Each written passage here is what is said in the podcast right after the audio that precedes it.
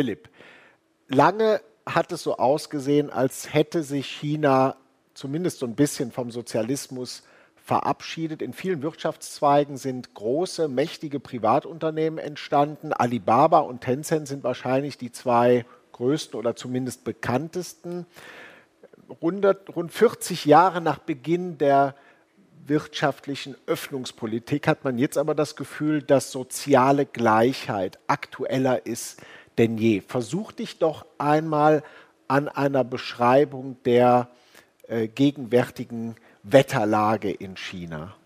Ja, vielleicht äh, beginne ich da beim großen Deng Xiaoping, äh, der ja wirklich die Öffnung Chinas intellektuell äh, und dann auch politisch durchgesetzt hat.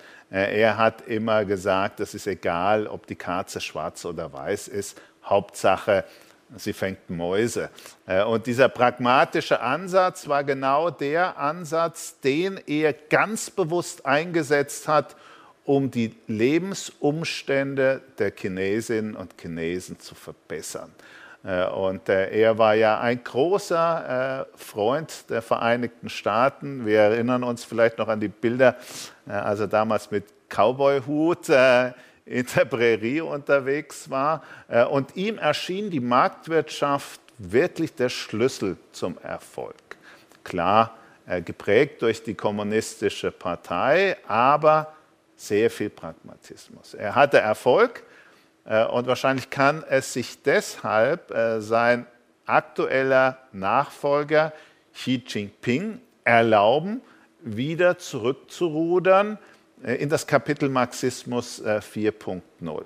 Äh, äh, der Kuchen ist groß, selbstverständlich möchte er den Kuchen auch in Zukunft größer werden lassen, sowohl ökonomisch wie auch politisch.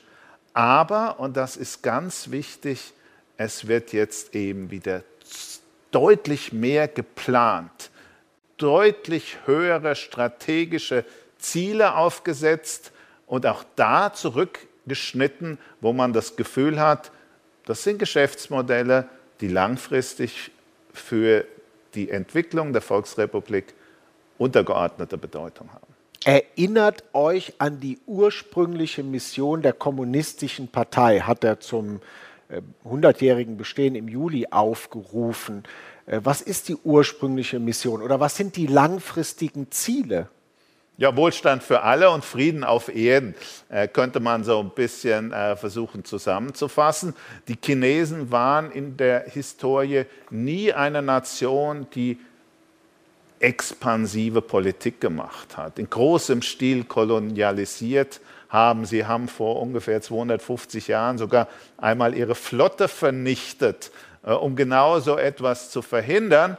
Äh, da sind sie sicher glaubwürdig. Sie wollen ihre Region kontrollieren. Sie wollen China auch wieder vereinigen. Ganz wichtiges Thema. Äh, aber sonst äh, sind äh, die geopolitischen Ziele überschaubar. Wohlstand für alle, das ist das, was man propagiert und inzwischen auch in vielen Provinzen zu einer Kontrollfunktion der Politik ernannt wurde. Wohlstand für alle, sagt er, bedeutet nicht Wohlstand für einige wenige, sondern eben für alle Menschen. Und das bedeutet, und das hört man jetzt zuletzt eben immer häufig, dass auch exzessive Einkommen äh, umverteilt werden müssen, dass große Gesellschaften, die große Gewinne machen, auch etwas an die Gesellschaft zurückgeben sollen. Ähm, inwiefern muss das einen Investor alarmieren, wenn wir es mal ganz profan nur auf den Investor zurücksetzen? Ja, ich würde da nicht so pauschalisieren, wie das oft im Westen ankommt. Äh, du hast völlig recht. Früher hieß es, einige sind früher dran im Wohlstand. Äh, und die sind die Leuchttürme, die euch zeigen, wie euer Leben zukünftig aussehen wird.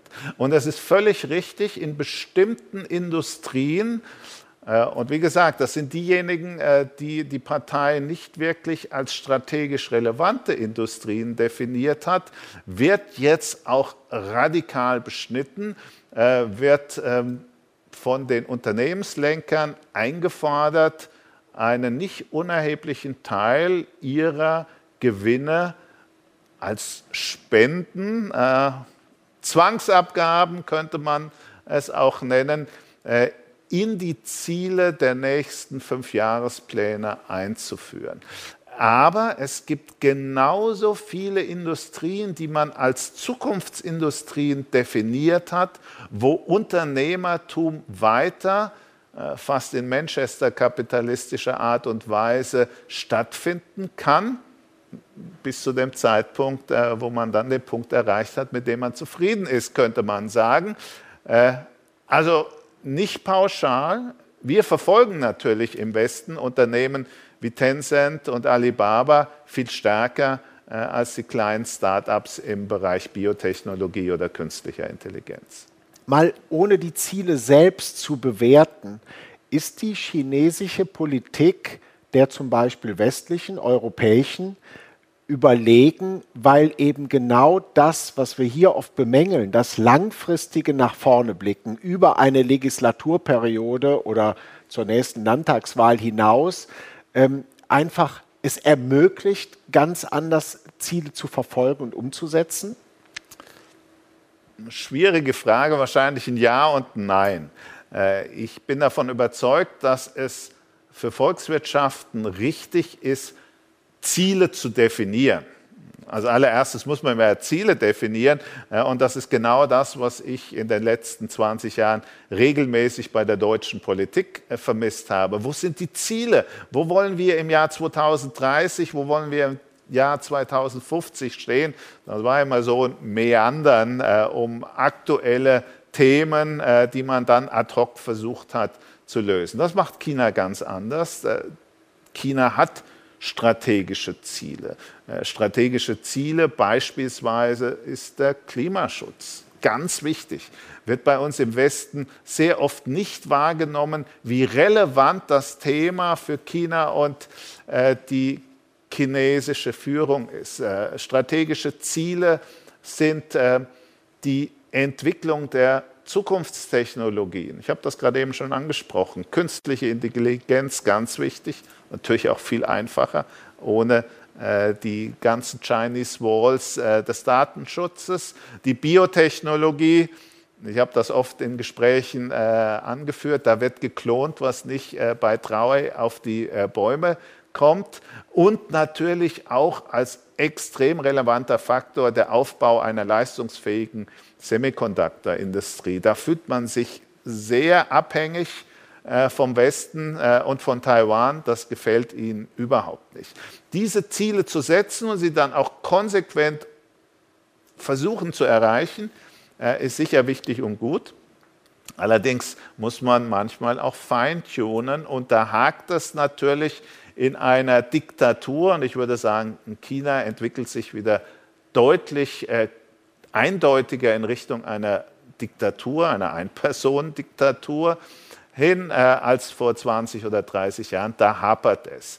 Äh, aber das kann Erfolge generieren und wir erinnern uns, du vielleicht weniger als ich, äh, an die 60er und 70er Jahre äh, des letzten Jahrhunderts, da war man auch beeindruckt von den Erfolgen, äh, die der Warschauer Pakt, äh, der Sowjetblock auf wirtschaftlichen und technologischen äh, Ebenen erreichen konnte. Sputnik als Schlagwort. Und die große Herausforderung ist dann die, es mit dem Plan nicht zu übertreiben und auch Fehleradjustierung und Fehler-Feedback-Schlaufen einzurichten. Da mache ich mir ein bisschen Sorge. Inwiefern dient die USA als Beispiel und sei es nur als schlechtes? Naja, es war früher mal ganz klar das Ziel. Äh, Deng Xiaoping, wie gesagt, war ein großer äh, Freund der Vereinigten Staaten, äh, des Freiheitsgedankens, des wirtschaftlichen Systems. Ich würde mal sagen, für Xi Jinping äh, ist es so ein bisschen der Antipode dessen, was er erreichen möchte. Äh, er ist fest davon überzeugt, dass man eine Volkswirtschaft nicht deindustrialisieren darf, um nachhaltig und längerfristig erfolgreich zu sein.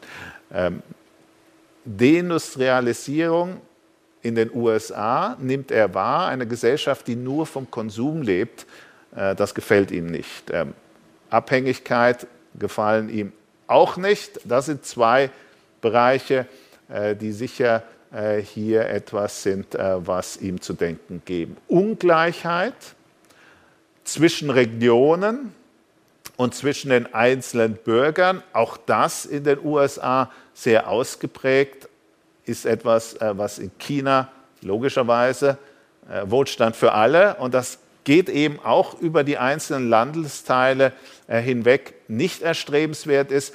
Und was einem Planer natürlich ganz schwer im Magen liegt, das sind Krisen.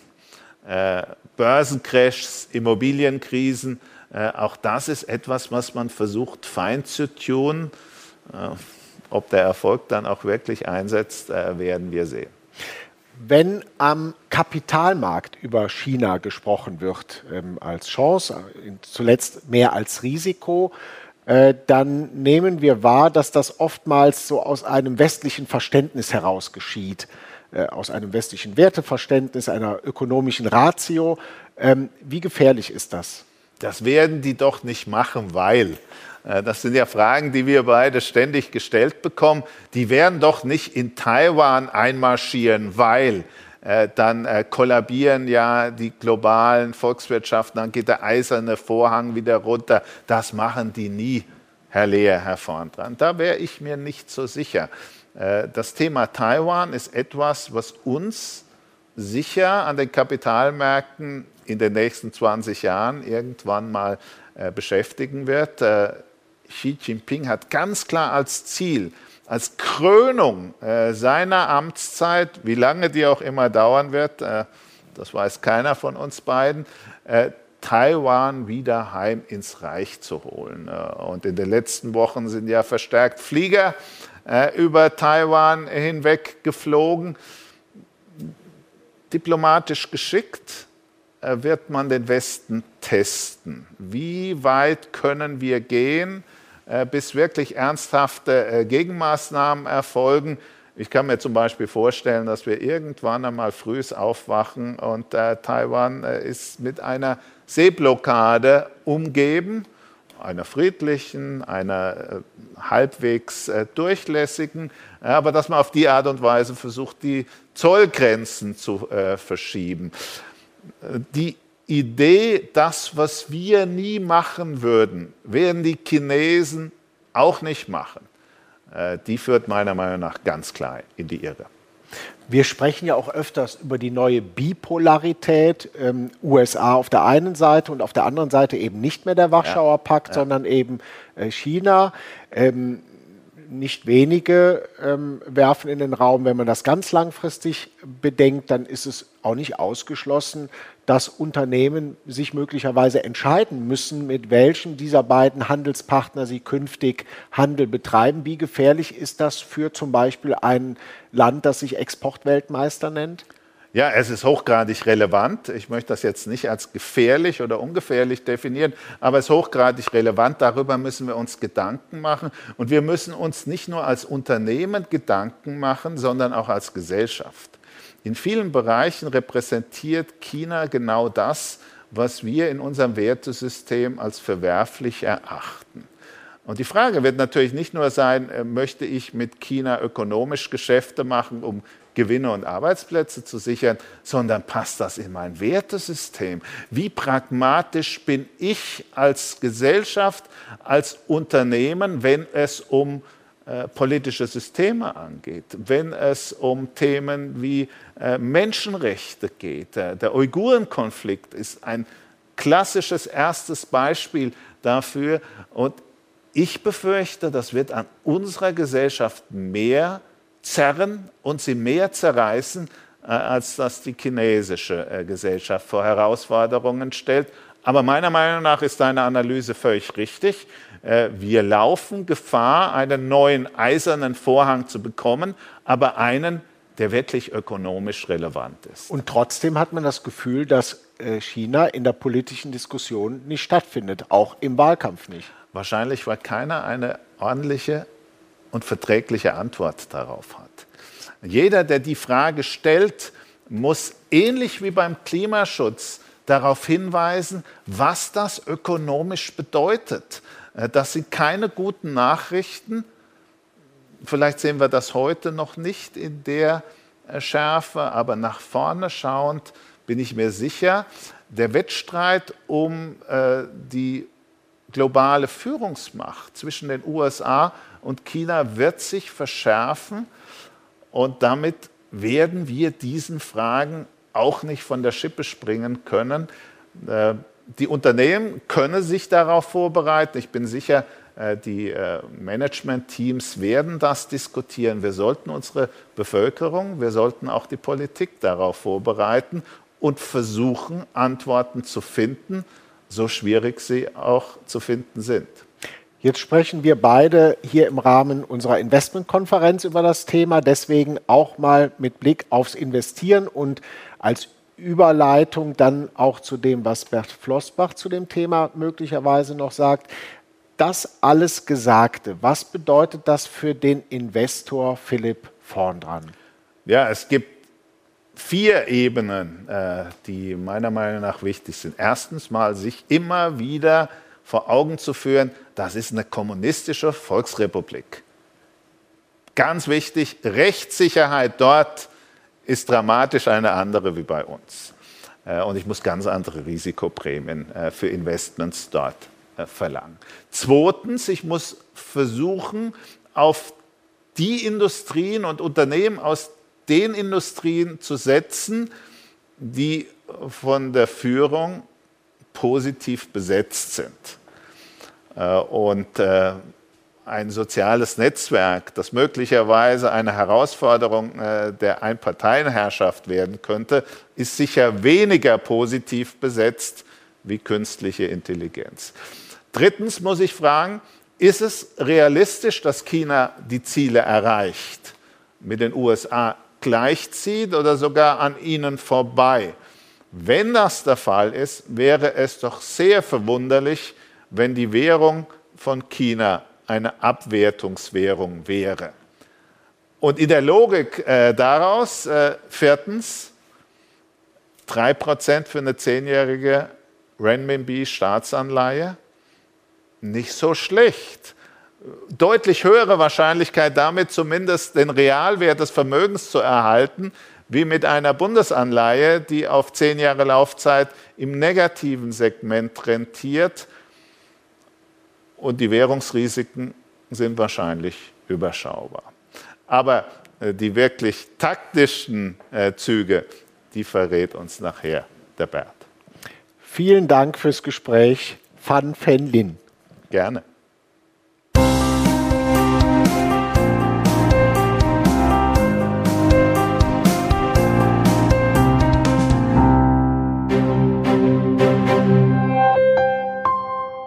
Rechtlicher Hinweis. Diese Publikation dient unter anderem als Werbemitteilung. Sie richtet sich ausschließlich an deutschsprachige Anleger mit Wohnsitz bzw. Sitz in Deutschland, Österreich, Luxemburg und in der Schweiz.